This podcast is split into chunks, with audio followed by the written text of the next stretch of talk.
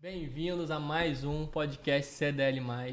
E hoje, com muita honra e alegria, é, é um, um episódio CDL mais jovem.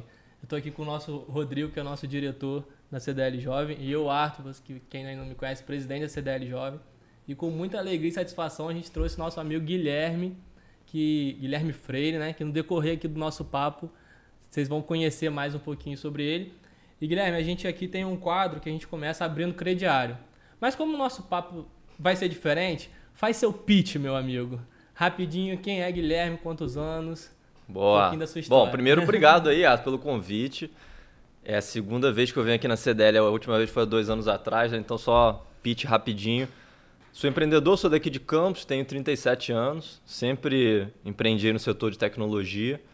E a minha empresa mais recente aí é a do lado, que a gente vai falar um pouquinho aqui, mas eu também fundei a Livo, que é uma marca de óculos. Acho que aqui em Campos tem bastante gente que usa também. E eu também fundei uma outra empresa de patinete, né? Que não chegou aqui em Campos, mas quem visitou Rio, São Paulo, aí viu a Green e a Yellow. Eu sou um dos uhum. fundadores daquela empresa também. Então, aí resumindo, aí, um prazer estar de volta na minha cidade. Não, que bom e, e, e é muito legal a gente poder trocar essa ideia, né? Que a gente estava até falando aqui um pouquinho antes, que é um mundo totalmente diferente, né? Apesar de, de, de, sermos jovens, 37 ou 31, o, o Rodrigo também, 36, 37? Pode falar, cara, não tem problema. é, é, um mundo totalmente novo pra gente também, né? Até quando Sim. há do lado, só contextualizando um pouquinho, né? 2020, pandemia, todas as lojas fechadas. A gente precisava Isso. montar um marketplace para botar o máximo de, de associados do CDL mesmo online. E aí foi onde surgiu a, a, a do lado Queria que você agora contasse como que surgiu do lado para você. Pra gente foi assim. E, e para você, como é que foi? Cara, para mim foi, foi bem parecido. Eu sou muito grato, inclusive, a CDL naquela época. Naquela época a gente, eu e meu sócio, a gente ainda estava concebendo o que, que ia ser esse projeto. A gente tinha uma missão que a gente falou, cara, vamos ajudar os pequenos lojistas brasileiros usando nossa capacidade de desenvolver empresas no setor de tecnologia. Quando eu vim para cá falar com vocês, que eu porque eu não sou lojista, uhum. eu não venho, minha família não tem lojistas, eu não conheço tanto do setor. Então, o Rodrigo me convidou, né, para poder vir para cá, e aqueles papos que a gente teve com você, com o Ralph, com ali me abriu muito a cabeça sobre o rumo que a gente deveria tomar. Tinham várias ideias já na cabeça, mas ali que a gente falou, cara, vamos executar nessa direção. E a gente lançou nosso primeiro produto, basicamente aqui em Campos com vocês, né? Até hoje está aí, que era um produto para muito facilmente ajudar os lojistas a botarem o pezinho ali na internet, começar a vender, começar a receber pedido no WhatsApp. Mudou muito de lá para cá, a gente vai falar mais disso. Sim, sim. Mas a minha concepção, aquele foi o pontapé inicial e foi muito legal porque vocês me deram essa expertise aí de o que, que é o pensamento do lojista, como é que estava no meio da pandemia, é, as preocupações. São, são, as dores, né, que a gente costuma falar no, no, no meio do negócio. São as dores, né? É. Entender qual é, qual é a dor. Mas antes que o nosso presidente Edivar brigue comigo, que ele, eu tenho certeza que ele está assistindo. Vamos voltar um pouquinho. Guilherme, campista uhum. do nosso Auxiliadora, né? Acho que como todos da mesa também. Sim. E, e, qual é a formação do Guilherme, o que ele fez? Ele já terminou o ensino médio, já meteu o pé de campus. Como é que foi essa história pra gente? É, eu, eu estudei na Auxiliadora até os 14 anos de idade. E aí eu me mudei para o Rio. Fui fazer o ensino médio no Rio. E logo na sequência fui estudar engenharia na PUC. E aí eu comecei a trabalhar no mercado financeiro, consultoria não me encontrei muito. Acho que empreendedor sabe como é que é, né? A gente gosta de ter o nosso.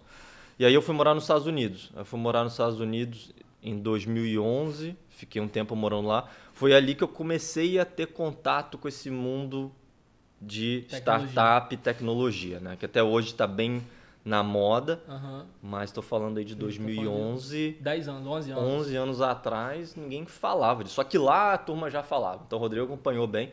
E lá eu comecei a ver essas empresas que surgiam sem necessariamente o empreendedor botar um real, essa coisa de você trazer investidores que te apoiam quando a empresa está dando prejuízo. Eu não conhecia, por exemplo, uma coisa que eu até tenho dificuldade de explicar para a pessoa, cara, como é que uma empresa vale, sei lá, quantos milhões e tem gente botando sendo que a empresa dá prejuízo, às vezes a empresa não tem nem receita.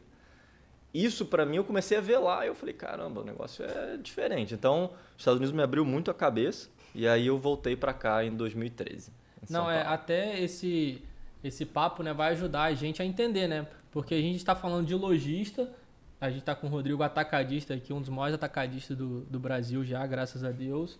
Nossa, Vamos chegar lá. e, e, como é que a gente. É difícil para a gente entender, né? Como é que a empresa vale milhões ou dando prejuízo e sem vender um, um, um lápis, sem vender um anzol, Sim. né? Que, que é o nosso caso. Então acho que esse papo vai ser, vai ser bem legal. Aí o Guilherme foi, foi para os Estados Unidos estudar, trabalhar. Eu fui estudar. Eu fui fazer um, fui fazer um MBA no, numa universidade na, na Pensilvânia. E aí fiquei dois anos lá, cogitei ficar, mas cara, eu tava, eu tava tão fervendo com as coisas que eu vi lá, que eu falei, cara, eu quero aplicar essas coisas aqui. E aí eu criei a Livo. Uhum. Né? A Livo, a Livo aqui em Campos, inclusive, a gente tem um público bem fiel aqui, inclusive. Eu. É. e, a, e, a, e, conta pra gente, a Livo é um e-commerce? A, a, é Livo, um... a Livo foi a primeira Já marca, é uma startup? É, a Livo foi a, a, primeira marca que a gente chama marca nativa digital. O que acontece? Há 12 anos atrás, você não comprava óculos pela internet. Você ia até, uma, até hoje ainda é uhum. é muito assim. Você vai ali na ótica, na pelinca, aquela coisa toda, experimenta. Só que a Livo, o que a gente fez? A gente falou, cara, a gente não vai ter loja. A gente começou tudo online. Você entrava no site e aí tinha o site projetava um óculos na sua cara sem você estar tá de óculos. Uma realidade olha, virtual. Uma realidade na virtual época. na época, há 11 anos atrás. E a gente começou a vender óculos online. Aí a Anvisa perseguiu a gente, falou que ia derrubar nosso site, começou a ter toda essa briga toda de vender óculos pela internet, porque não tinha receita do médico.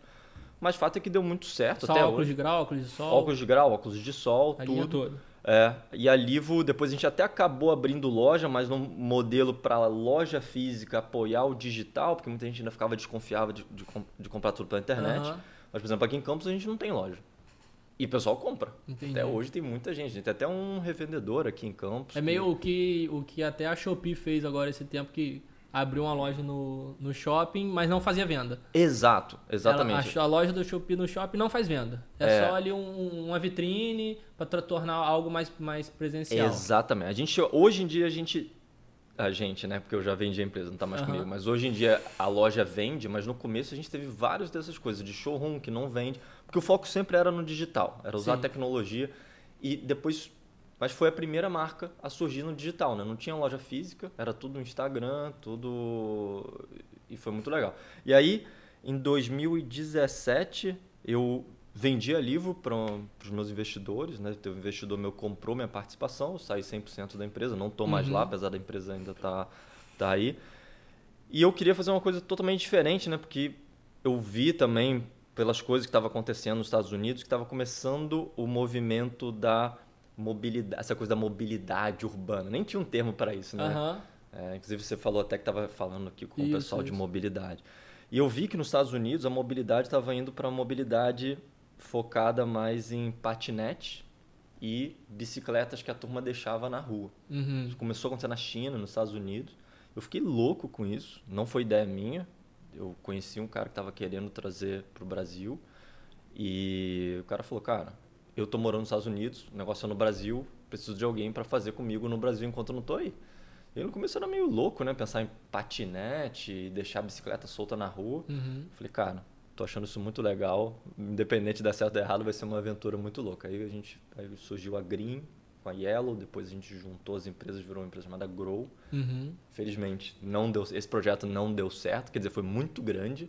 A gente chegou a abrir vários países e tal, mas esse é outro papo. É, aí só trazendo um pouquinho na parte teórica, né? Conta assim, você consegue resumir uhum. o que que é, é, esse termo startup?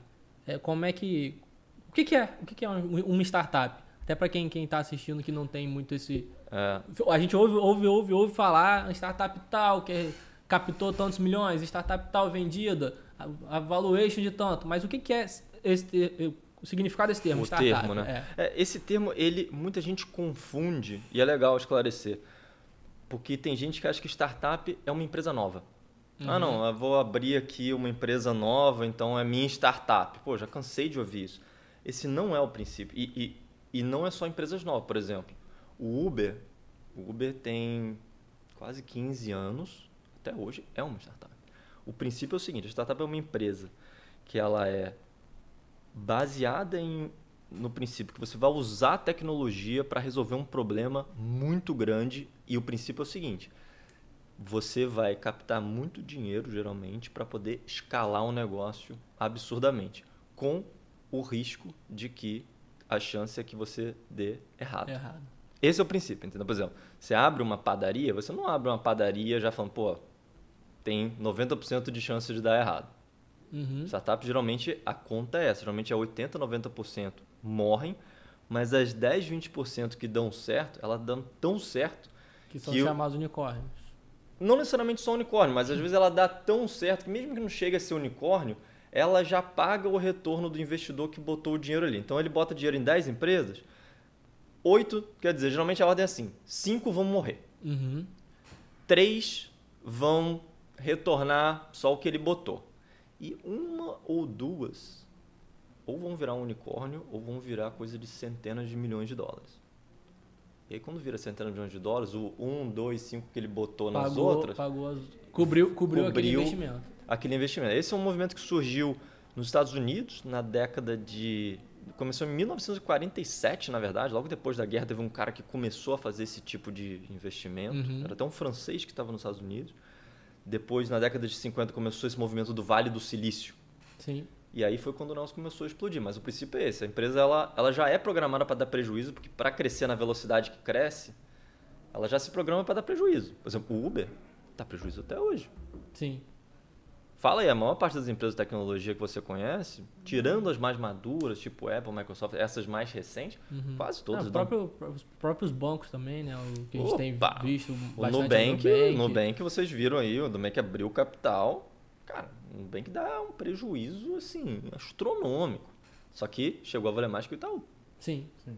E, e foi comprado uma parte até também pelo, pelos próprios bancões, eles já estão se Tão- tão se movimentando para abrir o seu próprio ou para adquirir, né? É. Esses outros É, bancos. mudou o mercado. Mudou o mercado do sistema financeiro, né? Disruptivo. Total. Mas startup é isso. Então, você abriu uma padaria, você abriu uma pousada, ah, é um negócio novo. Cara, isso não é uma startup porque é um negócio previsível, tem que dar certo, mas vai dar certo numa escala muito pequena. Startup é outra coisa. Startup, cara, você vai captar mirando virar bilhão. Uhum. Com grande chance que vai morrer. Por exemplo, essa minha empresa que eu te falei, ela bateu na trave, só que morreu. Qual? A de patinete. Ah, sim. Ela bateu na trave, ela chegou a atrair muitos investidores do mundo inteiro, só que, cara, de novo, na velocidade que tudo isso aconteceu em dois anos. A empresa Sim. foi de zero a 2.300 funcionários em sete países com investidores do mundo inteiro. Só que a gente sabia que a gente estava num negócio que, cara, ou ia virar bilhão ou ia virar zero. Infelizmente virou zero, mas estava tudo no preço.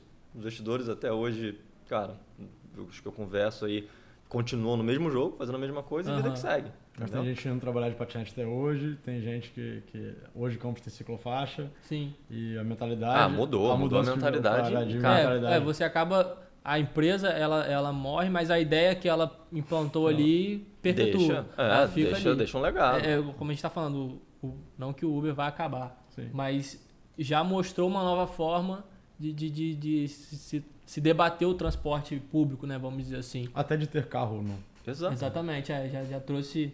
Exatamente. Ter carro ou não, usar táxi ou não, enfim. É, Guilherme, o Jordi tá meio tímido ainda. Não, não. Mas, a gente, mas ele vai Não é se soltar. Jordi não, Rodrigo. Não, Rodrigo, pode chamar de hoje, não tem Rodrigo. problema nenhum. Não, aqui a gente tá em casa. Quando a gente Exatamente. recebe em casa, a gente fica. Pode né? chamar de Jordi então? Pode Ah, então tá chamar de Jordi. Se quiser, pode chamar de eu cabeça tô que eu quieto porque o meu, ca- o meu caso é muita paixão, muita admiração. Porque além de ser meu amigo, né, é, desde 1997, isso significa que nós estamos ficando velhos. Cara, vai- Ele tem cabelo branco, eu não tenho, né? Mas é, Guilherme, é, para mim, é não só uma referência de, de, de empreendedor, tal, como de pessoa, né? Guilherme é um dos seres mais disciplinados que eu conheço. E isso eu trago muito para mim e a gente acaba que, que tem um quê de admiração. Mas, assim, é, da- desse contexto de, de startup, né, trazendo para o nosso mundo de varejo, de, de, de mundo do real, vou chamar de mundo real. Mundo né? real, mundo real. É, trazendo mundo real. Mundo Acho, físico. Acho que as coisas mais bacanas que eu ouço o Guilherme falando e tentando casar com o nosso mundo físico é o seguinte: o negócio é feito entre pessoas, né? É. No final das contas, pode ser startup ou não, pode ser mandar para a lua ou não, é entre pessoas, né? E empresa é pessoas e processo. Qualquer tipo de empresa é, é, é, é pessoa e processo, não importa qual é. Qual é a maior, Gui? Você deu alguns, alguns, alguns insights, mas qual é a maior diferença que você enxerga entre o mundo da startup e o mundo é, é, de balcão físico? Cara, a maior, a maior diferença disparado pra mim é o jeito que você encara o sucesso e o fracasso do negócio e como, e principalmente, por exemplo, para mim a maior diferença é o financeiro do negócio. O financeiro é muito louco, por exemplo, o negócio físico, é, pegar o um negócio do Arthur que ele estava me explicando aqui, cara, é um negócio, cara, que não tem muita margem para erro, cara. É um negócio ali que você, cara, a conta tem que fechar, tem que fechar no azul todo mês, mês que fecha no vermelho, você fica, compromete o próximo. Já compromete o próximo, aí você vai ter que pegar um empréstimo no banco, aí o banco, cara, pede garantia, você tem que botar seu carro, sua casa como garantia. Esse negócio, por exemplo, no meu mundo não existe. Eu não falo com banco. Não existe. Ah, não, eu vou pedir dinheiro para o banco. Banco não existe. Banco, eu tentei uma vez ter um papo bizarro com, com o Bradesco, foi um dos papos mais loucos da minha vida. A gente saiu com a sensação, falei, cara, esses caras são uns dinossauros e eles falaram, cara, esse cara é um louco doente mental. Só que a diferença é essa, é que, cara, o financeiro dos negócios que eu faço é isso, é o quê? Cara, o cara, ele, os investidores do mundo inteiro, o cara bota muito dinheiro logo na largada, já para ver se vai dar ou vai rachar. E, cara, a expectativa é que você fique realmente anos e anos sem fechar no azul. Agora está mudando, porque o mercado deu uma guinada recente aí, mas a maior parte dos últimos, é, desde 2008, a última grande crise, cara, a galera, a galera não olha nem o seu DRE inteiro, olha só a sua geração de receita, né? nem sua geração de caixa. Cara, se você está crescendo, o cara não olha, por exemplo, o WeWork, que foi o caso mais bizarro, não sei se vocês viram. O WeWork era aquela uma empresa que fazia remodelagem de escritórios para poder fazer. Ele lançou o modelo do coworking, né? Uhum. Que você vai lá, aluga. Cara, o WeWork chegou a ser avaliado em 47 bilhões de dólares. Só que o prejuízo do WeWork era uma coisa assim, eu não lembro de cabeça os números, mas era uma coisa assim de mais de bilhão de dólar por mês. E uhum. quanto mais crescia, mais aumentava a queima de... e mais os investidores botavam dinheiro. Você fala, cara, está acontecendo? Tudo bem, no caso do WeWork, foi bizarro e deu errado. Além do WeWork, tem vários casos assim. Uhum. Agora, você pega a Amazon, não sei se você sabe, mas a Amazon demorou mais de 10 anos para ter um trimestre que começou a ver a cor do uhum. lucro. Sim, sim. 10 anos. É, Por mais de é, 10 é, anos. E foi a estratégia que, que, que, o, que o Bezos usou também de, de queimar para conquistar. Né? Então ele queimava, queimava margem para poder conquistando o mercado. Exatamente. Só e aí eu... agora ele já tem o mercado, ele pode ir botando a margem no lugar porque o mercado já é dele. É, mas aí você não está vítima de banco e de, Sim. de capital de risco. Nunca pegou que, capital que, em banco, é nunca fez nada. Mas aí qual que é o ponto? Se você olha, tem essa relação, né? A lista das maiores empresas da década de 50, de 60, era tudo empresa de petróleo. Sim. Se você pega hoje as empresas mais valiosas do mundo, Cara, tecnologia. das 10, as, pelo menos as três primeiras são de tecnologia, e tem, às vezes aparece uma ou outra ali, uma Shell, uhum. mas, cara, é a Apple, a Microsoft. Os maiores bilionários do mundo são do setor de tecnologia, tirando o Warren Buffett, que é do mercado financeiro, uhum. mas, cara, é o Elon Musk. É o mas Bill quem é investidor desses, desse mercado de tecnologia? Ex o, o Buffett. O Buffett ele, ele começou a fazer bastante investimento, então, mas o ponto é só esse: é é uma forma de geração de riqueza um pouco diferente, né? Que é você olhar lá na frente, estar tá disposto a saber que seu dinheiro, a maior parte dele vai para o saco para financiar projetos que não vão dar certo. E do ponto de vista do empreendedor, é a mesma coisa, cara. Eu estou na minha terceira empresa.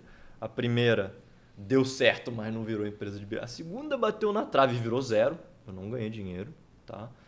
E na terceira eu estou nessa busca de novo e, cara, e assim o ciclo vai. Eu sei que as estatísticas são contra mim, né? Uhum. 80, 90% de chance é de eu falhar e tá tudo bem. Tanto que é muito engraçado que eu tenho investidor que me acompanha desde a minha primeira empresa. Ele continua ali comigo, sou super grato, mas é totalmente diferente, entendeu? Sim. É outra pressão, é outro jogo. Então, então na, na Growth você saiu no 0 a 0 ali? Como é que foi? Eu acabei saindo no é, no 0 a 0 porque aconteceu? Deu errado, né? Deu errado. Por que, que deu errado?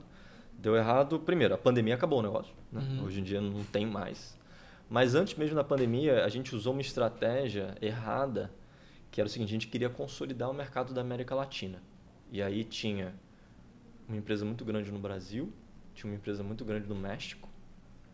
A gente juntou as empresas, compramos. Aí começou, os investidores ajudaram, cara, começaram, a gente comprou mais ou menos umas seis ou sete empresas. Só que tudo isso aconteceu num prazo de dois anos.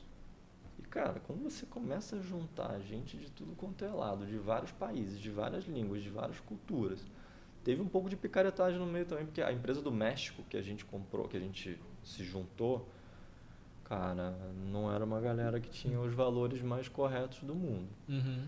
E tudo isso, como eu falei com você, num prazo muito curto, cara. Imagina, pô, quanto tempo que uma empresa normal, pô, para dar certo no Brasil, aí depois abre um país, fo- pô, são coisas que acontecem ao longo de décadas. Sim.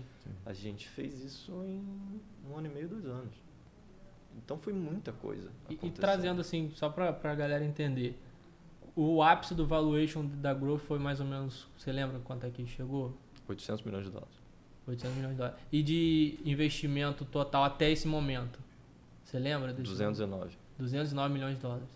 Então a gente está falando de uma empresa que valia quatro vezes mais do que foi colocado dentro dela É. em dois anos. É, mas é o que eu te falei. Depois no final. Sim, depois no final foi a zero. É. É, é que- Praticamente, não foi? É, mas sim, sim. Chegou a bater, chegou bater, bater 800 milhões de, de, Chegou. de avaliação. é como, como é, é para cima realmente é infinito. Para baixo, o que pode dar errado é o zero. É. É, É. você E é da natureza, né? É, da Não, mas natureza. isso que eu te falei. Cara, isso pra gente parece uma coisa louca. Cara, só nesse outro mundo. Sim, exatamente. Isso é, é por isso que eu acontece. quis trazer valores, É. porque é, é, a Groove foi uma grande, uma grande empresa, teve uma grande ideia, chegou, mas não, não tá ali no, no top. Deve estar hoje, vamos, ah, de Brasil, de nível de valores que já chegou às empresas, ela tá engatinhando, né? Vamos dizer assim. Sim, sim. É. Eu, eu, eu não gosto de abrir o nome das empresas, Sim, normalmente sim. porque o que eu vou falar agora Claro. é uma informação que é uma leitura minha. Mas tem uma outra empresa que do setor de tecnologia Uhum. que ela recentemente bateu 5 bilhões de dólares de valores. Tá, não está em Campos, está no Uhum. Rio, tá em. São Paulo. Essa é uma que o mercado já precificou que vai virar zero. Você vê, ela ano passado estava avaliada em 5 bilhões de dólares, só que o mercado inteiro já precificou. E por que, que ela vai valer zero? Porque ah, esse que é, o- é tudo muito risco na veia. Vai Aham. valer zero por quê? O mercado de tecnologia vinha nessa coisa de muito investimento, muita expansão, sem olhar muito fundamento. Que tem que olhar fundamento também. Sim. Quando que vai ficar lucrativo? Essa empresa, por exemplo, eles estão muito longe ainda de, da, da perspectiva de poder de virar, dar lucro. de virar o azul. E os investidores agora estão bem mais cautelosos. E Você aí, acha que, que isso, é- essa, essa mudança aí, é um efeito da pandemia? Do, do que a gente viveu? De, de, de uma hora para outra a gente viu que é finito. Que É. pode vir uma pandemia e acabar com tudo. Essa- a pandemia, ela, ela, ela foi o, o, o Turning que, point. o turning, mas o que acontece é o seguinte, é cíclico. Aconteceu em 2000, se você olhar o que aconteceu em 2000, 2000 teve a bolha da Nasdaq, Uhum. que foi no setor de tecnologia. Aconteceu exatamente isso. Vinha num oba-oba muito grande, muito investimento, todo mundo ganhando dinheiro muito fácil, eu botava dinheiro numa empresa hoje, amanhã ela já valia bi, não sei o quê. E aí, essas correções, chega uma hora que foge de controle. Aí A vai bolha ter uma, a bolha estoura. Aí tem uma baita, baita ajuste. Aí ficou ali dois anos e meio de 2000 a do, meados de 2002, todo mundo. Aí voltou devagarinho. Aí voltou. Aí em 2008 teve a bolha que foi no mercado imobiliário, mas que acabou respingando Sim. no, no mercado de tecnologia. Todo mundo quebrou de novo. Só que é ciclo. Geralmente a cada 10 anos tem Uhum. esse ciclo. A gente está vivendo agora. Esse mercado é um mercado novo, né? um mercado que surgiu mais ou menos em 1994 com a internet. E aí, 2000 foi para o saco, ressurgiu. 2008 foi para o saco, ressurgiu. Agora está no momento que está indo para o saco de novo. Mas o mais legal, esse que é o mais bacana desse mercado. Qualquer empresa de tecnologia que vocês me falarem agora que é bem sucedida, ela deslanchou nessas viradas de crise. Pode falar qualquer um. Fala qualquer empresa, cabeça de tecnologia que você admira. Qualquer um. Pode falar qualquer nome de qualquer empresa de tecnologia que você admira. Qualquer um. Ah, Mercado Livre é empresa de tecnologia. Mercado Livre é uma empresa de tecnologia. Mercado Livre, o boom foi na bolha da Nasdaq em 2000. E ali eles são bem antigos, né? Mercado Livre surgiu também com muito inspirado pelo modelo do eBay lá fora. Cara, quando deu a crise, é- esse é o momento em que a galera, geral- as empresas se organizam para criar fundamentos sólidos. Aí quando acaba a crise, pô, a cultura está no lugar, os fundamentos estão certos e aí É, mas aí isso tem muito a ver com o mundo real. Porque É, também na é. crise a gente cresce, na crise muda, o dinheiro muda de mão, na crise o juro o juro aumenta. É, e o cara que, que consegue manter, como, como, como o Gui falou, manter a, manter a cultura, manter os fundamentos da empresa, é, é, não queimou o estoque, ele trazendo, tá né? Não queimou o estoque, não perdeu o pessoal. É, é o que a gente ouve falar do, do varejo. O cara que não fechou pós-pandemia e até 2022, né? Que aqui no Brasil, gente, além disso é. tudo, tem ano de eleição, que é um ano atípico, ano de Copa do Mundo, é um ano atípico, que a gente tem que, que saber lidar com isso. Então, o cara que sobreviver esse ano, vamos dizer assim, é um cara que vai colher ano que vem e em diante. Porque justamente por causa disso. Porque ele manteve a cultura, Exatamente. manteve os fundamentos, tem o estoque, tem o pessoal, então ali ele vai conseguir se reerguer. É, para mim, é exata. A única diferença é que, é que essa diferença que volta à pergunta que, que o Jorge tinha feito mais cedo, é que no setor de tecnologia as coisas acontecem numa velocidade muito, maior. Aí, por exemplo, o cara passou da pandemia, sobreviveu, pô, só do cara ter sobrevivido, o cara já é um guerreiro. Só que, cara, o cara que sobrevive no mercado de tecnologia, a velocidade depois que ele deslancha, uhum. puta, aí é, é, é, é, outra velocidade. É outra velocidade. E aí a maioria dessas empresas, por exemplo, a crise de 2008, você vê Netflix, foi quando... Netflix não, Netflix foi 2000, na verdade. 2008 foi é, Airbnb, Uber. Uhum. Todas essas empresas surgiram na crise de 2000. Já existiam, mas na crise de 2008. Tava ali. Na crise de 2008, os caras sobreviveram e, cara, aí você vê o Uber. Pô, o Uber, cara, hoje o Uber está avaliado em 45 bilhões de dólares, mas, cara, tudo começou ali em 2008, em São Francisco. Um aplicativo de carona. É, mas quando veio a crise e eles despontaram, cara. E até, negócio... até o, o, Eu soube há pouco tempo, né? Não sei há quanto tempo isso está rolando mas o Waze já está com. É, voltou à raiz do que era o Uber, né? Hoje no uhum. Waze, quando você bota o seu destino, ele já é. pergunta: você quer dar carona para Fulano? Porque o Fulano já botou ali que ele precisa ir naquele destino. Então já é. voltou o que era o Uber lá atrás. É o Lyft, né? A, a ideia inicial. É. Mas, é, mas essa que é outra diferença também, por exemplo. É muito difícil o que o Waze está querendo fazer. Porque essa que é outra vantagem do mercado de tecnologia também. A hora que você desponta e que, cara, você já captou tanto dinheiro, tanto dinheiro, por exemplo, o Uber eu não sei de cabeça, mas o Uber já captou dezenas de bilhões de dólares. O próximo cara que foi, aí tem uma empresa chinesa chamada Didi, que é a única que ameaçou, mas, cara, se você quiser abrir hoje uma, por mais que o Waze tenha sido comprado pelo Google, talvez, cara, se você quiser abrir hoje uma empresa de aplicativo, cara, você não vai conseguir nenhum investidor vai botar dinheiro em você porque vai falar, cara, o Uber já está tão grande, e a 99, né, que é a Didi compra, uhum. que inviabiliza. Então, essa é, é a vantagem, cara. Quando dá certo no mercado de tecnologia, cara, é, é praticamente... Nada de, braçada, nada de braçada. É praticamente impossível alguém... Por exemplo, isso que você me contou mais cedo, seu negócio. Pô, às vezes você dá um molezinho, entra um... Cara, no mercado de tecnologia, depois que você passou a arrebentação, não tem mais concorrente. Não tem. Porque ninguém vai chegar ah, não, o Júlio está com uma ideia aqui de abrir um aplicativo para bater, revolucionar. Amigo, você vai ter que nascer de novo. Mas se você tem alguma ideia louca, você vai poder botar todos os modelos de campos para poder dirigir, cara, não vai. Ninguém vai te dar um centavo para falar, meu. E, e esse, dá. como é que é esse processo, Gui, de você abrir uma startup? Pô, eu e o Jordi estavam conversando aqui, a gente teve uma ideia, cara, que a gente acha que vai revolucionar, nós vamos sanar uma dor muito bizarra da população. Qual o próximo passo? Então, aí, primeiro é o seguinte: primeiro você, entre você ter a ideia e a ideia estar na rua e a ideia virar uma startup, cara, aí tem toda a jornada. Primeiro é o seguinte: o, o, ideal é que você primeiro crie o que a gente chama de mínimo produto viável, que é, cara, você vai com ele, vocês de uma maneira bem sem gastar muito dinheiro, bota na rua bota um produto ruim na rua. A ideia é que o produto seja. A gente tem um ditado que é, cara, se você lançou ele muito perfeito é porque você demorou a lançar. Sim. Lança o produto ruim. Lançou o produto ruim, aí você testa. Pô, se a galera tá usando esse produto horroroso e tá pedindo mais, pô. Tem coisa tem, aí. Já tem uma coisa aí.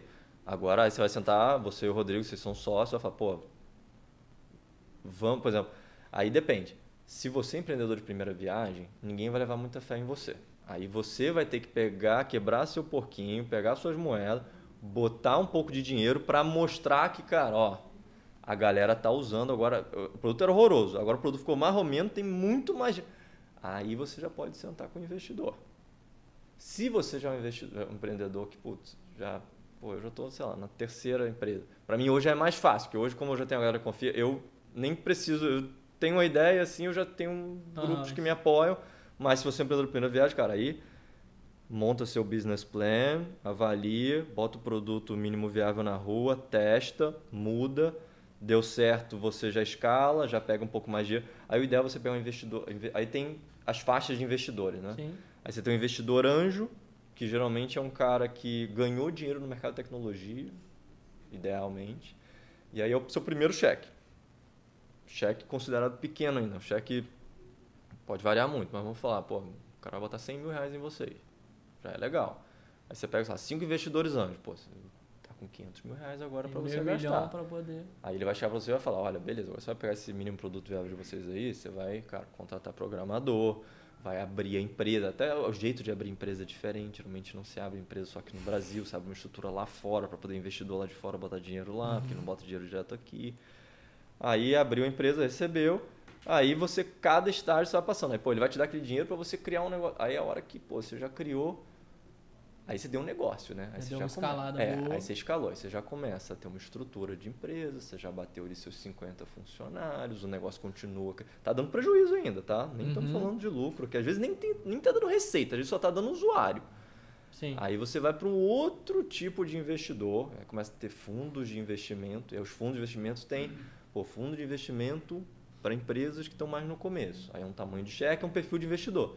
E aí vai indo, vai indo, vai indo até você, quem sabe, um dia abrir capital na bolsa. Se Deus quiser, dá tudo certo, parabéns, me chama aí, vamos comemorar. Uhum. Mas é, é, geralmente são esses e, passos. E, e, você, Gui, você tem do, uma visão de dois mundos diferentes. Uhum. Como é que é esse mercado de investimento nos Estados Unidos? Que assim, eu sei algumas histórias, sim, né? Sim que, que tem até fundos de investimento dentro de, de universidade Total. E, e tudo mais. E como é que é, é, criar três startups, como você mesmo falou, no Brasil, com essa cultura de investimento que a gente tem? Fala pra gente um pouquinho como é que é isso. E depois até eu queria que você falasse também sobre legislação. Você falou que a, a forma de abrir empresa é diferente. Sim. Então, como é que são essas barreiras que você encontra? Legal, legal. Respondendo a sua primeira pergunta, isso mudou muito. E por isso que agora o momento é, é, muito mais legal de se fazer hoje em dia do que quando eu comecei em 2011. Cara, quando eu comecei em 2011, tinha o mundo dos investidores dos Estados Unidos e tinha Brasil.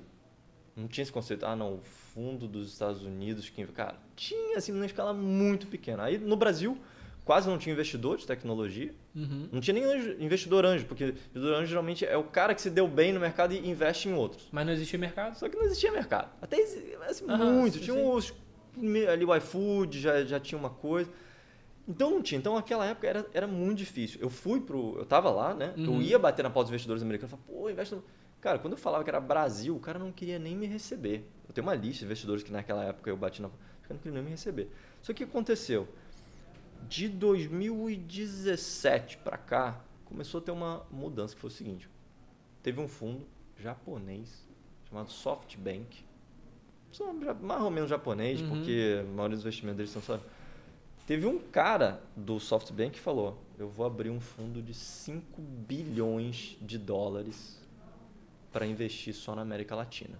O cara era boliviano, ele trabalhava, ele era o número 2 do, do japonês do SoftBank. SoftBank. Cara, quando ele anunciou que ia botar 5 bilhões de dólares aqui, aí a mágica começou a acontecer. Aí o que, que aconteceu? Praticamente todos os fundos de primeira linha dos Estados Unidos falaram, cara, o que, que aconteceu para o SoftBank que está querendo botar tanto dinheiro na região? E eles botaram. Uhum. E quando eles botaram, começou a, ter, a, a aparecer um monte de unicórnio aqui direto. Você deve ter acompanhado. Empresas que vocês já ouviram falar. Começou a aparecer unicórnio atrás de unicórnio, empresa de bi aqui, empresa de bi lá. Pô, o Brasil tinha um unicórnio que era 99, cara, que custou para vir. Cara, agora a cada três meses, aí dois, três meses, aparece um unicórnio novo. Uhum. Inclusive, alguns são até próximos. Mas aí, respondendo a sua pergunta, é isso. Hoje, é, não tem mais essa coisa, ah, o investidor dos Estados Unidos, o investidor do Brasil, tá tudo misturado. É uma coisa só, É uma, é, é uma coisa. Hoje tem vários fundos brasileiros investindo em startups americanas E o inverso, pô, hoje, a do lado, Uhum. a do lado tem mais investidor gringo que, que brasileiro. Não tem mais essa separação, virou tudo meio que uma coisa só. E a Europa entrou no meio também. Cara, tá tudo, ficou tudo... Uhum. É, é- é tecnologia, né? É, então, é não importa. A gente faz videoconferência ali, o cara gostou, não gostou, então isso rolou. E a legislação, por que, que ela é diferente nesse caso? Brasil é muito complicado no sentido fiscal e trabalhista. O investidor gringo, ele não quer tomar nem risco trabalhista e ele quer depois o dinheiro dele, ele não quer ter que pagar imposto no Brasil, já vai ter que pagar imposto nos Estados Unidos mesmo. Então, a estrutura geralmente que se abre é uma estrutura que você abre uma estrutura em Cayman, uma estrutura em Delaware, nos Estados Unidos, estrutura no Brasil. Então, os sócios brasileiros ficam expostos muitas vezes, né? sócio administrador aqui no Brasil, mas o investidor lá de fora, ele não quer lidar com essa bucha. Então, ele investe lá fora na estrutura que controla a empresa aqui no Brasil, e aí se dá bucha, Uhum. os brasileiros, faz parte do jogo. Sim, é, faz parte do game. Ah. E voltando um pouquinho que você falou do, do bater em porta em porta e tal, é, é, você acha que esse começo, todo novo empreendedor de startup tem que passar por isso mesmo, é bater de porta em porta, ou hoje isso já mudou, já, já é diferente?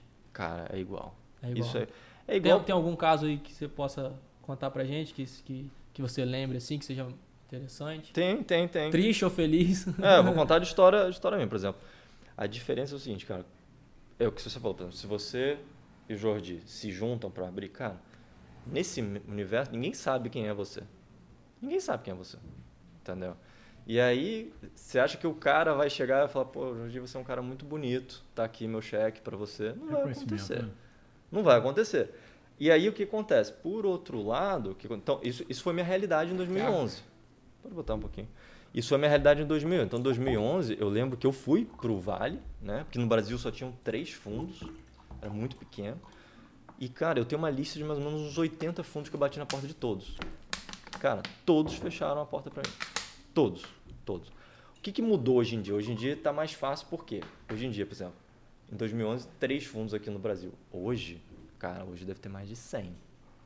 Hoje existe uma disputa entre os fundos. Só que a diferença é o seguinte: se você não tiver um histórico, você vai ter que bater em mais portas até alguém gostar pelo menos da sua ideia, de você e apostar em você. A diferença é que quando você já está fazendo isso para a segunda, terceira vez, Com resultado? com resultado, essa que é a diferença. Você já, aí é até o contrário, né? Porque quando você anuncia que vai empreender, os caras vêm atrás de você. Uhum. Eu lembro pra mim foi isso muito legal. Quando eu saí da que eu troquei o meu LinkedIn, eu tinha tirado a empresa. Cara, teve fundo que assim, no dia seguinte começou a me mandar mensagem. Ó, estamos aqui, se você quiser fazer qualquer coisa, avisa pra gente. Me chamaram lá. Recebe- Na realidade é do lado agora, né? Na do lado Quando agora. Trocou da Growth pra, pra É, do lado. pra do lado. Mas, de novo, se você está começando do zero, você vai ter que ralar, porque, cara, ninguém vai te abraçar. Tanto que é a realidade de muitos empreendedores hoje. O cara vai, acha que é fácil e vê que o buraco é bem mais embaixo, entendeu? E aí é não, não, não, não, não, não. Aí fala não 60 vezes para ter um sim. Mesmo, por exemplo, eu não vou mentir para você, até hoje, é, por exemplo, o que eu queria, o que, o que a do lado se propôs a fazer, não é uma tese sexy, fácil. Uhum. Né? A gente não está abrindo um- uma fintech, né? um de cartão de. Quando, é- quando é muito glamuroso, às vezes é até mais fácil. Pô, do lado, pô, vamos digitalizar os lojistas de campos dos Goitacás. Você vai explicar isso para um gringo que está na Califórnia. Cara, vou te falar, foi tem sido penoso assim pra gente. Mas você entendeu? É Não, é a não, diferença. não, dá, dá, dá pra entender, dá pra entender super e, e é bacana a gente até ouvir, né? Porque foi, como você falou, que hoje tá tudo tão, tão exposto, tão globalizado e a, gente já se ouve falar tanto, e são programas de TV, o próprio Shark Tank da vida, e, e as pessoas realmente acham que é só ter uma ideia, botar o bloco na rua e... Mas não, tem, todo, tem toda uma relação e, e todo, todo um estudo, né? Um processo que você tem que, tem que passar, né? E que isso é, é uma realidade que, que pra gente até, de novo, só te agradecer mesmo por estar aqui com a gente, Não, porque junto. É uma realidade que pra gente faz, faz uma diferença, né? É, eu acho, eu acho bacana. Nós somos da, da- é, anos 80, você é 90. É, eu não sei qual é, até uma pergunta minha para te fazer sobre isso. É, o que é esse jovem hoje? Né? Porque a gente lida com jovem, mas eu acredito que do lado tem uma massa de jovens grande. Eu não sei qual é a proporção de idade média do desenvolvedor hoje. que Você, você Bem tem. mais novo. Bem mais novo. é. É, e você está lidando com uma galera que pensa diferente, né? os valores são diferentes. Né? Nós somos criados mais materialistas, né? essa galera é bem mais, é, eu vejo pelo menos, né? bem mais desapegada a certos valores. Ah, não, o sonho da casa própria, o sonho do carro próprio foi desconstituído. Essa molecada vai pensar de outra forma. Né? E eu acho que isso corresponde muito ao, ao, ao que vai acontecer nos próximos anos. Porque essa molecada vai tomar decisão. Né? E quando eles estiverem tomando decisão, é, o que, que vai acontecer? Né? E, que, quem é esse garoto? Quem é esse, esse jovem desenvolvedor? E o que, que esse cara quer da vida? O que, que ele pensa? Como que se atrai? Quem é esse cara? Como retém também. Como que atrai, porque... retém? Quem é esse cara? Não, isso, isso, isso é muito louco, né? Porque é justamente isso. Porque o que acontece? Principalmente a geração agora da galera que tem 20 e poucos anos, a relação que eles têm, por exemplo, com essa coisa das mídias sociais Pô, pra gente, tá falando aqui, cara, eu, eu não tenho saco para essas coisas. Só LinkedIn, porque é profissional, então, o resto eu não consigo nem conceber. Essa turma, o cara vive ali. A vida dele vira ali. E esse cara é o cara que agora tá assumindo o negócio do pai dele. E você acha que ele vai assumir o negócio do pai dele Cara, o negócio do pai dele, a primeira coisa que ele vai fazer, cara, vai começar a querer comprar. Pô, se ele compra tudo dele pela internet, você acha que ele vai querer que o pai dele compre. Ele vai assumir o negócio do pai dele, sabe que o produto ele vai, ele vai comprar pela internet, caramba. Outra coisa também que eu acho muito legal, e essa é a parte boa dessa geração que está vindo, é que outra coisa é a relação com dinheiro. Essa, para mim, que é, é a mais louca de toda, que inclusive parte da nossa aposta do lado é isso geração mais antiga, cara, tudo é dinheiro. É dinheiro em papel espécie, físico. papel físico, aquela coisa toda aqui para lá. E quando ganha um pouquinho, compra a casa, um Ex terreno. Exatamente. A diferença agora é o seguinte, essa galera, a gente já é assim, por exemplo, eu, eu não tenho mais carteira. Você viu, eu tô aqui, eu só tenho meu celular e eu pago tudo pelo celular. Qual que é a implicação disso? O ponto é o seguinte, toda aquela coisa de, do jeitinho brasileiro, ah, vamos sonegar, vamos pagar aqui na informalidade isso vai acabar. Vai. O Pix está aí para isso. Então, o Pix entrou, agora você já começa a ter parcelamento no Pix. Aí essa galera nova que está entrando não vai ter mais a mesma relação com dinheiro no comércio que nem a geração anterior tinha. Vai ser tudo. E a hora que tudo virar digital, porque vai virar, essa coisa de papel, moeda, físico aí que a gente, isso vai morrer. Isso não, se você olhar todas as tendências, é só uma questão de tempo. Uhum. A tendência já foi. E aí, poxa, o cara vai começar a comprar tudo pela internet. Vai começar a pagar tudo digitalmente. Aí, todas essas coisas, por exemplo, a uruguaiana no Rio, aqui mesmo. Toda essa coisa de fazer do informalzão, de trazer acochambrado e pagar por fora, isso tudo vai acabar. E aí, quem tiver já estruturado para fazer as coisas de um jeito um pouquinho mais redondo no digital e não mais só no físico, cara, vai ser o primeiro da fila. Eu tive uma discussão recente com um cara que ele é o maior influencer do meu setor. E ele, pô, que caramba, vocês estão deixando dinheiro na mesa, você podia estar tá fazendo assim assado. Eu falei, cara, se eu for fa... eu poderia estar tá ganhando mais dinheiro agora fazendo igual todo mundo faz. Eu tenho mais estrutura e tal, posso investir mais, não tem problema. Só que se eu faço igual todo mundo, eu, beleza, durante um tempo vou ganhar dinheiro, mas eu sei que a tendência está toda contra tudo que essa galera está fazendo agora. A hora que nós virar de verdade, cara, tudo for pro... Hoje, você tem uma estatística que menos de 1% das transações B2B, né, B2B de negócio para negócio no Brasil, acontece no digital. Cara, tem um espaço para isso. Nos outros países, nos Estados Unidos, por exemplo, é mais de 30%. No Japão, acho que é 37% já acontece no digital. É só questão de tempo. Vai acontecer aqui. Vai acontecer. E, cara, quando acontecer, eu quero ser o primeiro da fila. Então, essa relação, tudo isso está tá mudando e é muito fruto disso, dessa geração Z que fala, né, que está agora assumindo os negócios dos pais e vão começar, cara, a querer replicar no negócio do pai o comportamento que ele tem na física. Uhum. O, no pessoal. A vida dele, exatamente. Não, é, é, A cabeça fica fritando, né? é bom, é bom. A é gente bom. vai pra, pra. E foi o que a gente estava falando mais cedo, né? Que o, o meu ramo é um ramo de comunidade. Então, se eu não estiver aqui tentando, mesmo que forçadamente, criar uma comunidade, criar, então. trazer aquele nicho, é, é, é, é isso que você está falando. É, a gente tem que saber e, e, entender como é que a gente consegue intercalar isso, isso ao máximo. E como vocês falaram, também tenho essa dificuldade do, do, do, do Instagram, de estar tá me mostrando o tempo todo, que eu sempre fui o cara do, do bastidor, de fazer aquelas. botar o bloco na rua, ó, agora vocês. Quem vai em cima do carro aí não sou eu, mas é. que eu vou estar tá aqui atrás empurrando. Então a gente, a, a gente tem que equilibrar essa, essa questão, né, pra gente até no varejo aqui, é, realmente é um desafio, né? É, Gui, vamos falar mais um pouquinho de, de do lado, né? Que eu acho que, que foi quem nos apresentou, quem, Sim, quem, total. quem tornou esse papo possível. E a do lado, como você já começou falando, ela tinha como, como ideia principal né, o sanar essa dor. Tirar o cara ali do, do físico, botar ele. Tirar não, né? Mas botar, inserir o cara ali no, no virtual o mais rápido possível, com o mínimo tempo e o mínimo esforço.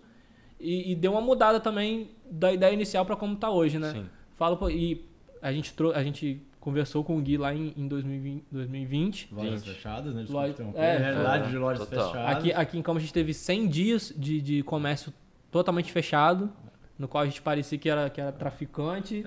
Né? A gente É. vendia pelo telefone e ali entregava, porta baixada, aquele esquema todo. E a gente tinha essa necessidade de o cara estar no, no digital de uma forma rápida, fácil e que ele. E, e- e ainda não atender ao Brasil todo, mas que ele atendesse aquele cliente dele ali do lado. que estava em casa que queria comprar, que ele não estava conseguindo vender. É, é, é, desculpa interromper, amigo, Não. mas é, é, esses papos são bacanas que a gente acaba voltando, quase que a gente vai pensando na vida, né? Sim? E, e nessa mesa aqui, há dois anos atrás, eu, eu me, me recordo, tá aqui você e Ralph conversando, foi quando deu o anúncio do lockdown, que já se Campos demorou um pouco a chegar, se Sim, estiver sim, falando foi- besteira. Aqui em Campos a gente fechou no dia 23 de março.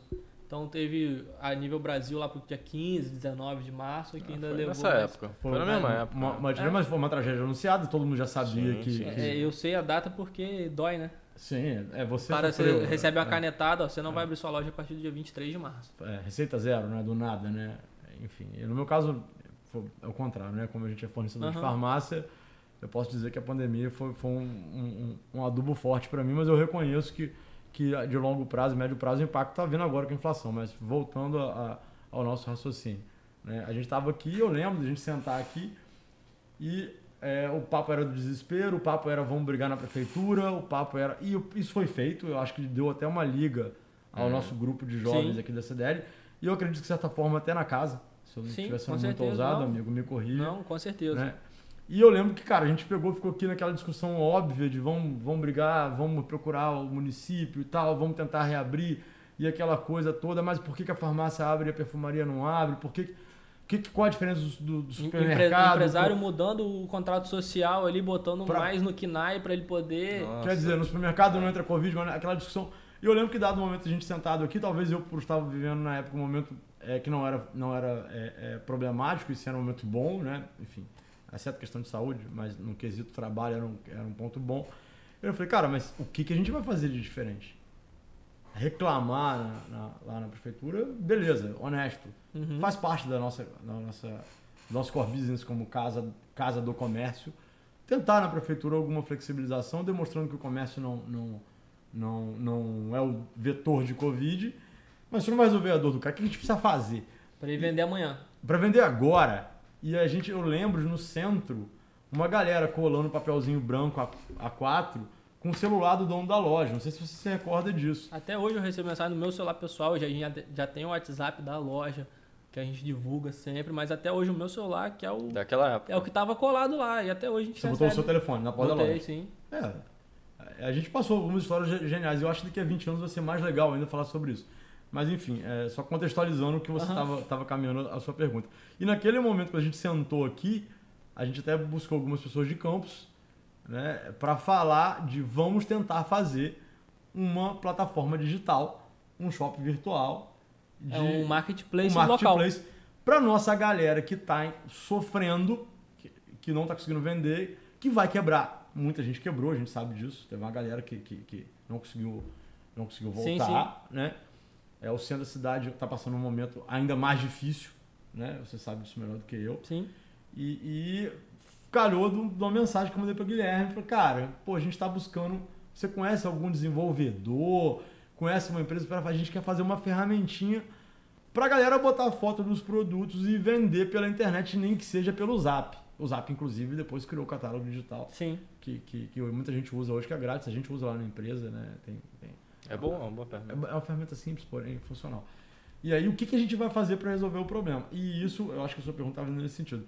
E isso era do lado no início. Resolveu o problema. Não, posso falar? Isso. Agora deixa, deixa eu pegar até o gancho. Só que tem um, um, um, cara que eu, passou na minha cabeça, não posso deixar de falar. Que eu sigo, que é do marketing digital, que é o Bruno Perini, né? E que. de investimento uhum. e tal. E ele fala que tem uma frase do Senna que é: o conhecimento está disperso na sociedade. E nada mais foi do que isso. A gente teve as, as mesmas ideias em lugares totalmente diferentes, em, em situações de investimento e de, e de know-how completamente diferentes mas era a gente olhou para a mesma dor, né? E, e, de uma de uma forma que graças a Deus e, e ao seu conhecimento, ao seu know-how, você conseguiu seguir com isso. Agora, mas, mas, então, mas o, o, mais interessante, cara, e são aquelas coincidências da vida que eu não acho que são coincidências, né? Eu não acredito em coincidência. Quando ele me mandou essa mensagem, foi uma eu tava querendo já me coçando para fazer outra coisa, né? E eu tinha visto na Índia começar um movimento muito forte dessa coisa de marketplace e digitalização do pequeno varejo. Tinha uma empresa na Índia, eu lembro até o nome até hoje, chama-se Udan, tinha levantado muito dinheiro de investidor, estava aquecido resolvendo o problema. Eu falei, poxa, eles estão com uma missão muito legal, eles estão ajudando os empreendedores das, das, pequenas cidades na Índia, e aquilo já tinha ficado, minha, tinha ficado ali. Quando ele me ligou, e eu lembro até hoje, a ligação ele falou, Gui, a CDL, a gente está com um projeto de fazer uma coisa de tecnologia. Pô, eu queria que fosse alguém de campus para nos ajudar.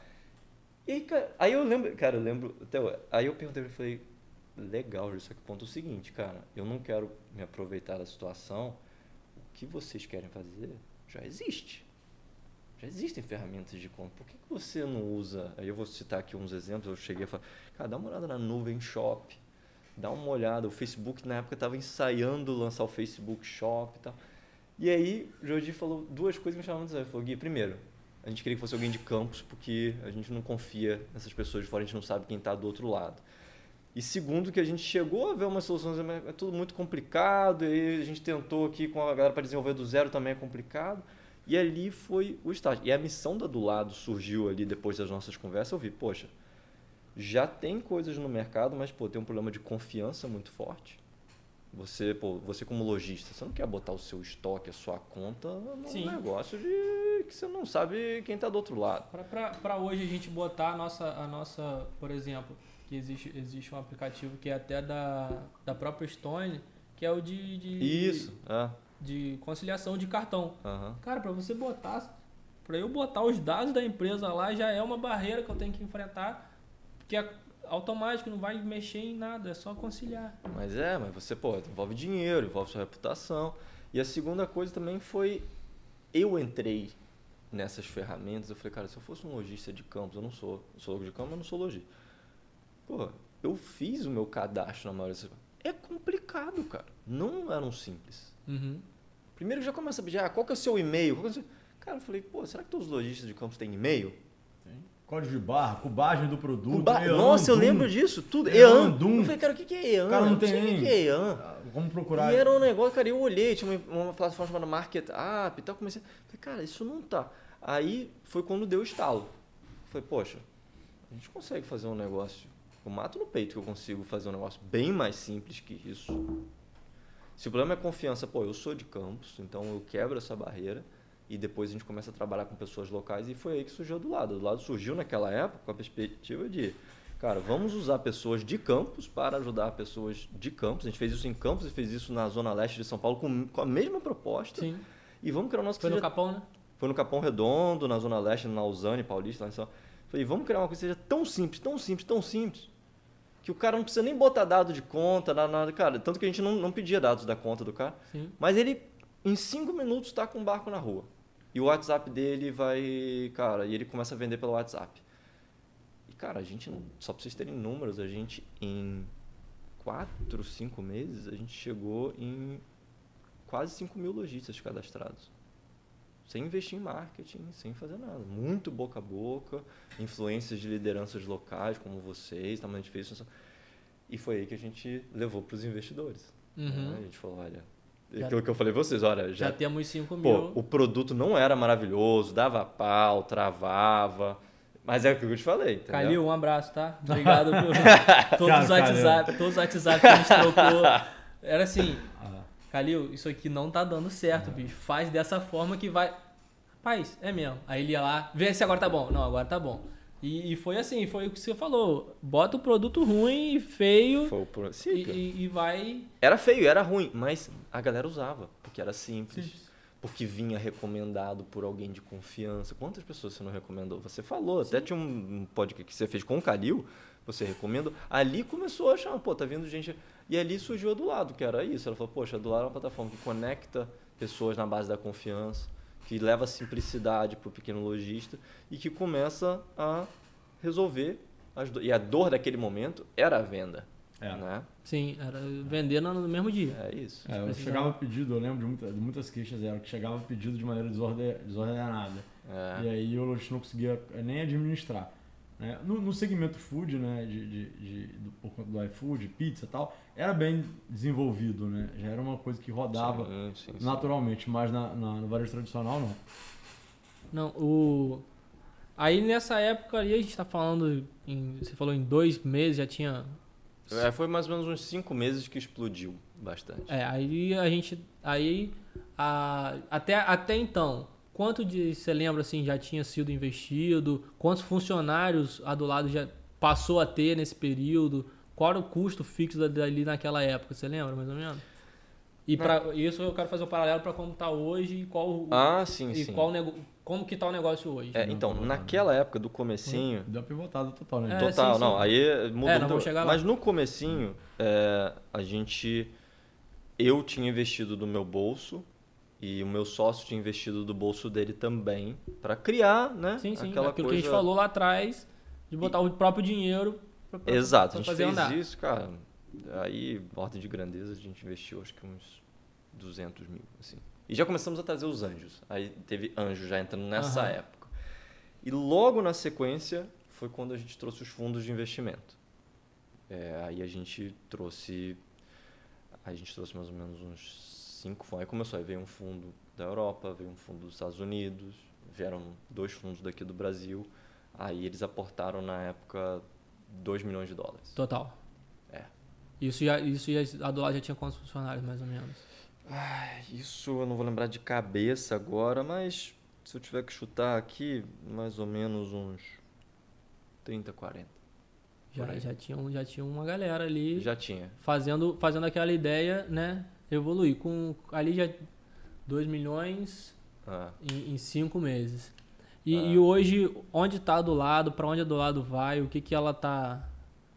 É, hoje mudou muito, né? Porque o que aconteceu naquela época?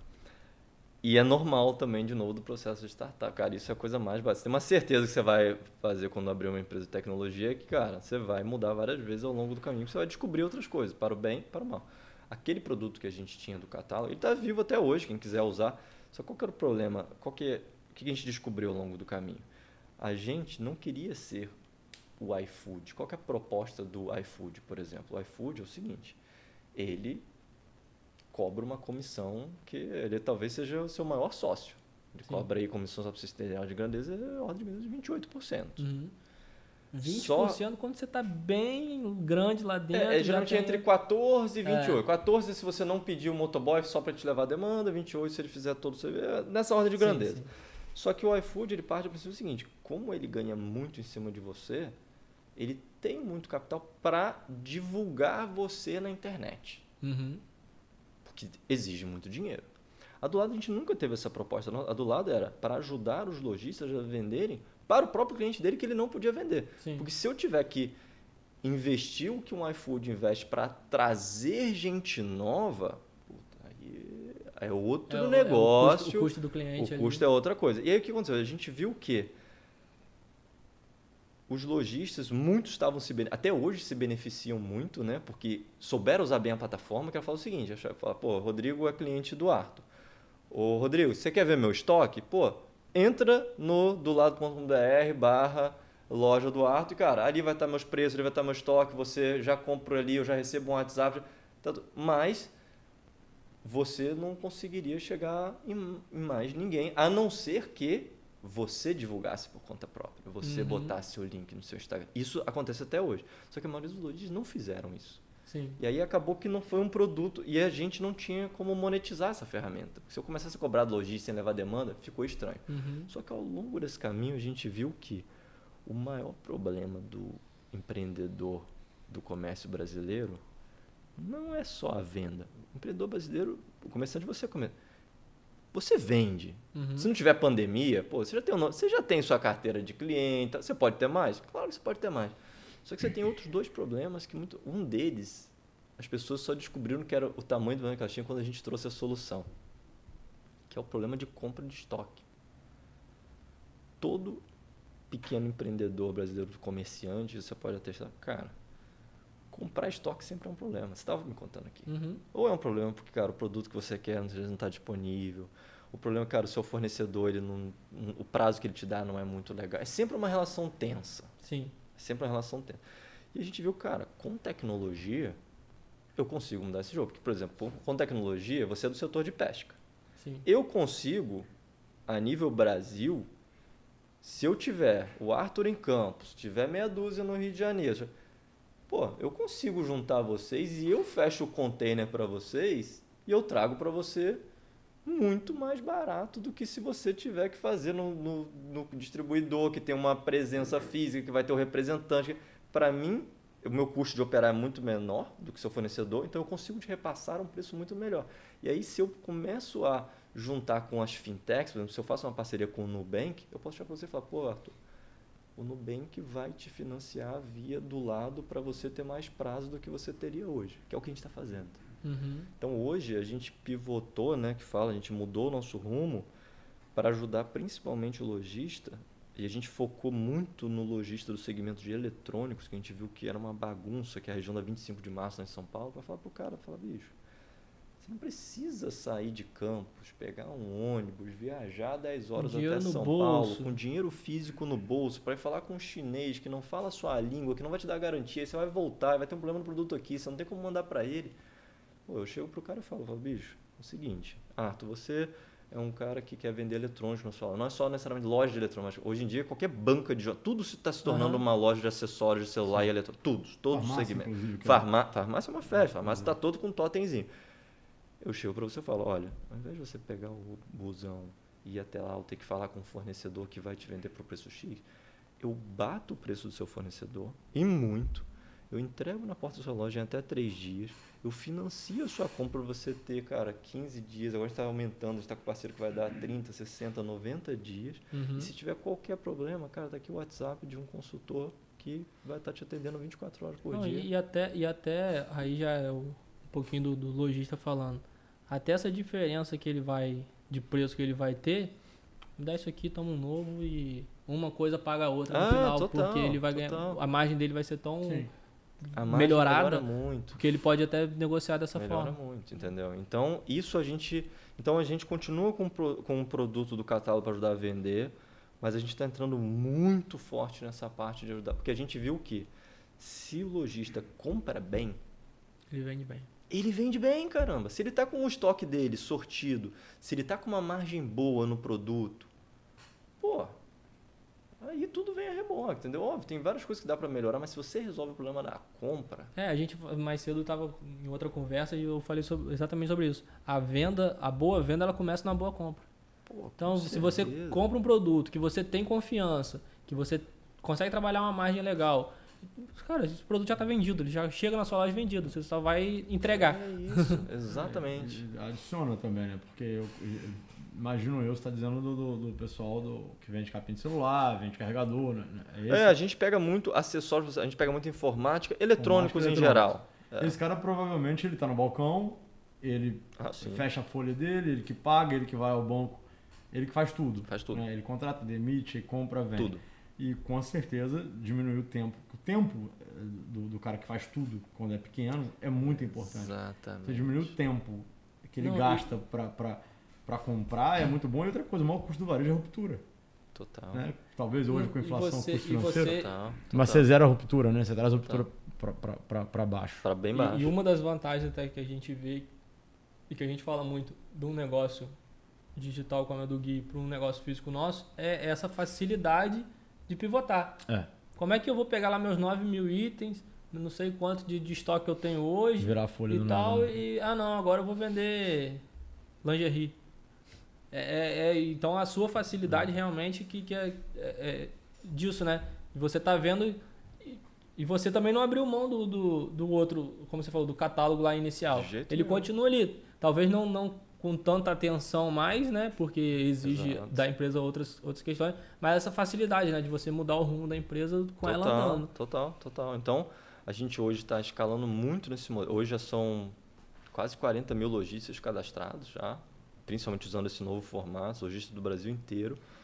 E os depoimentos são incríveis, cara, porque a gente muda a vida do, do cara, né? Principalmente essa coisa de você ajudar o cara a dar prazo para ele pagar, pô, isso é incrível, ninguém faz isso, uhum. entendeu? Então, e toda a comodidade, né? Do cara receber na casa Não, dele. E, e, aí você já consegue também inserir novos, novos dados à, à sua empresa até para mexer no valuation dela. Porque agora você já tem uma questão de financiamento, então você já sabe a receita recorrente, você já tem aquele cara que você vai dividir em três vezes, então pelos próximos três meses ele está amarrado com você. Total. Então você já consegue até mexer nessa questão que, que a gente voltou a falar, né? Total. né? Dessa mudança. Que a do lado de dois anos não tinha a, uma perspectiva de, de, de, fechar no azul, é, quanto a, a, do lado de hoje já, já, criou, já criou isso. Sua leitura está perfeita.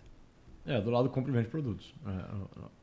A do lado hoje, a gente agora está indo para o segundo passo, que é inclusive desintermediar a cadeia inteira, pegar na fábrica da China e mandar direto para o lojista aqui no Brasil. É, é quase o dropship, né? é, em dropship, inclusive, a gente está com um projeto agora aí. É que dropship é mais complexo do que é, parece. Sim, sim, sim. Então a gente chegou a estudar muito, tem um sócio meu que ficou 100% focado então, você nisso. que fica vendo anúncio no YouTube aí quando para você fazer dropship, não é tão simples assim, não né, é tão simples, Não é tão simples, com certeza não. Cara, é, eu não tenho eu posso sou testemunho do quanto esse cara realmente é apaixonado por você. É um amor recíproco aqui. Porque se não fosse ele também trazer e, falar sobre, sobre vocês na época, e, e dá para entender essa admiração toda que ele tem, é porque quase, quase uma hora. Aí, com uma hora de papo aí, a gente, a gente, sabe que a gente tem um horário meio apertado loucura, né? e tem compromisso agora, mas dá para ver não só o, o, a veia empreendedora, mas o que você tem de conhecimento teórico, de bagagem que, que você buscou. Né? Nesse podcast que a gente está fazendo aqui na CDL, a gente está expondo a nossa casa, né? expondo a CDL, trazendo, trazendo personalidades mesmo da cidade, nesse, no, no de empreendedores, de, de, de lojistas também. Então, é, eu sempre gosto de falar do quanto a teoria faz parte, né, tá presente. Porque a gente tem casos, né, que dos, dos mais famosos da cidade, que o cara não tem o segundo grau completo. Sim. Mas, mas a bagagem teórica que ele foi adquirindo enquanto o, o trem está andando, né? seja através de palestra, de curso, de livro, autodidata, ou até o feeling. É, é, não sei se você conhece, já ouviu falar, né? tem um, um, um, programa do Sebrae que é o Empretec, que o, Sim, o Rodrigo conheço fez. por causa do... O Rodrigo fez, né? O Rodrigo foi da turma de papai, né? Foi. foi, foi. Eu, Ralph, já conheci o Rodrigo antes, né? Foi da turma ah. de papai. Então, 2010, e eu fiz, então eu tenho essa bagagem teórica que eu fico vendo os caras falando e realmente isso aqui tá no livro, isso aqui está no livro, essa atitude que o cara tomou nesse momento tá teórico, tá. E, e então eu gosto sempre de fazer esses paralelos, né, de, de teoria com prática e dá para ver o conhecimento e a bagagem que você traz do, do, do seu negócio, né, e, e, e do, dos concorrentes também. Você vê que você que o Gui tem, tem os números todos na cabeça. Sim. Quanto vale tal empresa, quanto custou, por quanto foi vendido, de quanto estava para quanto chegou. As referências de mercado. As referências de mercado. Então, são essas teorias né, que a gente tem que, que tem, tem, que trazer para o nosso negócio. Total. Inclusive dos nossos concorrentes também. Sim. Ah, eu acho que é isso. Acho que você, você, você desenhou bem. Eu, a gente perguntou duas vezes de maneira diferente, talvez sem querer, as, as principais diferenças do mundo real para esse mundo Sim. que, enfim, é, é, que é admirável, é apaixonante. Só uma última dúvida aqui que passou pela cabeça. Metaverso, o que, que é isso? sem, sem, a gente abordar muito, porque eu sei que é um tema. Se acredita, é um futuro, é um futuro para agora, é um futuro mais para frente? Como é que, que vocês desse, desse ramo da tecnologia estão olhando para esse, esse novo mercado, vamos dizer assim? Cara, o, o, metaverso, e aí vou ter que ser é, bem é, sucinto, é, que daria pra gente ficar três horas. Já, já deixa marcado um, um próximo pra gente falar sobre isso. O que acontece? Tem o, o, tiveram três ondas da internet que a gente está entrando agora na terceira, né? Teve a primeira lá no começo, que era só conteúdo. Você entrava no site, só tinha texto. Era um Sim. site de texto, um site da empresa. Aí teve a segunda onda da internet, E que só, e foi... só lembrando que o, que o Gui teve a empresa dele que já tava no metaverso, né? Que foi de óculos. Que já, já, já É, projetava. sim, sim, sim. Já Eu nem tinha pensado projetava, já experimentava o óculos, experimentava é. já, Nem já projetava, no no, rosto, no é avatar verdade. físico No avatar, pessoa. Exato. Olha, nem tinha pensado nisso. Que é ligação, verdade. é verdade. Mas aí teve a segunda onda, que foi a onda do social, né? Que é permitir com que você interaja com quem está lá do outro lado. E aí surgiram, né? Foi no- quando veio o Facebook e tal. A terceira onda agora, ela, para mim, ela tem três coisas que é inevitável. O metaverso é inevitável. Tem várias teorias de como ele vai ser. E a principal pergunta é se ele vai ser dominado por uma empresa. Por exemplo, o Facebook está Uhum. fazendo. E, nin- e o mercado não está precificando que o Facebook vai conseguir. Tanto que as ações despencaram. Sim, a meta, né? É, a Meta, ele mudou até o nome, porque ele queria se posicionar como o metaverso, que vai ser um universo onde tudo vai acontecer lá dentro. Só que, cara, o mercado pensou isso não vai acontecer. Então, a pergunta é, que vai acontecer? É fato. Tá? Agora, como isso vai ser? Se a gente nunca mais vai precisar, se a gente nem tivesse aqui nesse podcast, a gente estaria fazendo tudo já no metaverso. Ninguém sabe exatamente ao certo se, um, se vai ser uma empresa que vai dominar ou se vão ter vários metaversos para diferentes propósitos, dominados por diferentes empresas, ou dominado por empresa nenhuma. Por exemplo, a tese que tem sido mais, mais discutida é, não vai ter uma empresa dominada. Vai ser em cima, da, aí tem os outros componentes do Web3, Web3, que é a terceira onda da internet. A terceira onda da internet é a descentralização. A descentralização, você já deve ter ouvido falar de token, blockchain, não sei. O maior barato da história de token, blockchain é que Não você não tem um. Quem que é o dono do blockchain? Blockchain do, do desculpa, do Bitcoin. Aham. Não tem uma empresa que é a dona do. Bitcoin, nenhum governo, não tem nada. Então, a tendência maior é que exista um metaverso, que seja um metaverso com o máximo de descentralização possível, então não tem ninguém controlando muito bem ali. Agora, até que ponto isso vai entrar na nossa vida e a gente vai morar lá, trabalhar lá, viajar para lá, aí é um- tudo pode acontecer, entendeu? Para mim é um movimento que não tem volta, assim como é, a digitalização do dinheiro, cara, Sim. desculpa, por mais que falam que Bitcoin e tudo é bolha, tem um efeito bolha que tá, mas já foi. Vai ter, já tem fundo de investimento, já foi. Isso daí é um movimento sem volta. E vão ter outras, por exemplo, no comércio, vai ter muita mudança, cara. Muita mudança. A hora que começar a tokenização dos produtos, para você ver como saiu lá da China e você garantir a procedência pelo blockchain, tem muita coisa. Mas respondendo a sua pergunta, metaverso vai acontecer, ninguém sabe como, e o conceito é esse, é o conceito de você morar, de certa forma, no mundo virtual e ter ali, quem sabe, sua casa, seu escritório e fazer tudo ali. Mas como isso vai se desenrolar ainda Cara, que aula. É...